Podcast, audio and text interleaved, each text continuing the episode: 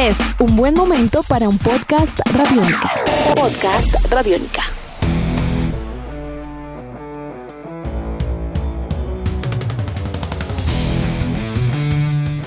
El rugby colombiano ha crecido notablemente a nivel femenil y eso ya lo sabemos. Clasificación a Río 2016 y podio en los Juegos Panamericanos han sido algunas de las gestas de las tucanes sobre el terreno de juego. Es momento de documentar otro gran avance, pero a nivel dirigencial. Por primera vez en la historia del rugby nacional, una mujer ocupará un cargo dirigencial a nivel sudamericano con grandes expectativas y desafíos por delante. Esto es Tribuna Radiónica.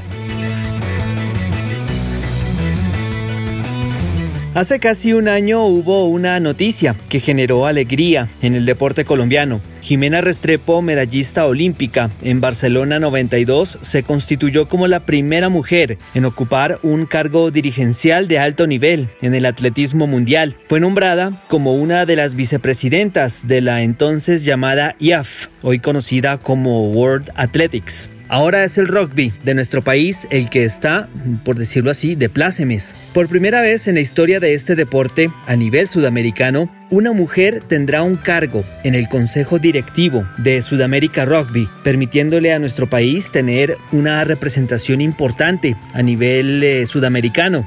María Catalina Palacio, quien se ha venido desempeñando como directora de gestión organizacional de la Federación Colombiana de Rugby y quien ha sido nombrada como vocal segunda, ha sido la elegida. De entrada, queremos preguntarle a María Catalina la importancia de este nombramiento la importancia del nombramiento no es solo para mí como persona, mi parte profesional, ni mi crecimiento personal, sino también para la organización, la Federación Colombiana de Rugby, el Rugby Colombiano, puesto que nos da la oportunidad de tener un puesto en el comité ejecutivo de Sudamérica Rugby, lo que nos ayudará posiblemente a cada vez ir teniendo una mejor posición en la toma de decisiones. Lo deportivo va ligado a lo dirigencial. Gracias a la posición de Colombia en el ranking mundial, el país ha logrado ganarse un lugar en el Consejo Directivo de Sudamérica. Por ende, los desafíos y objetivos a lograr serán determinantes. Justamente queremos preguntarle a María Catalina Palacio por aquellos retos que deben ser enfrentados a nivel del rugby, tanto continental como local. Los desafíos a enfrentar, lo primero es lograr tener esa posición en la toma de decisiones en el comité ejecutivo, puesto que para una mujer obviamente pues el camino de pronto se vuelve un poco más difícil. No que no se pueda realizar, sino que va a ser un poco más difícil. Ese es el primer desafío. El segundo desafío es lograr tener mejores condiciones para el rugby femenino, rugby colombiano y para el rugby en Sudamérica. Y los otros desafíos será que, como ustedes bien lo saben, en Colombia estamos apuntándole al profesionalismo. Cuando le apuntamos al profesionalismo, pues necesitamos obviamente mejores garantías, un aumento en los recursos y una mayor visibilidad. Digamos que esos son los desafíos que ahora como organización nos hemos puesto y que debo obviamente representarlos en el comité. La mujer y la equidad de género han llegado al deporte en un proceso paulatino, pero lento de todas maneras, de menos a más. Se espera no solo que lleguen más mujeres a liderar procesos, sino que otras disciplinas deportivas también ofrezcan este tipo de posibilidades.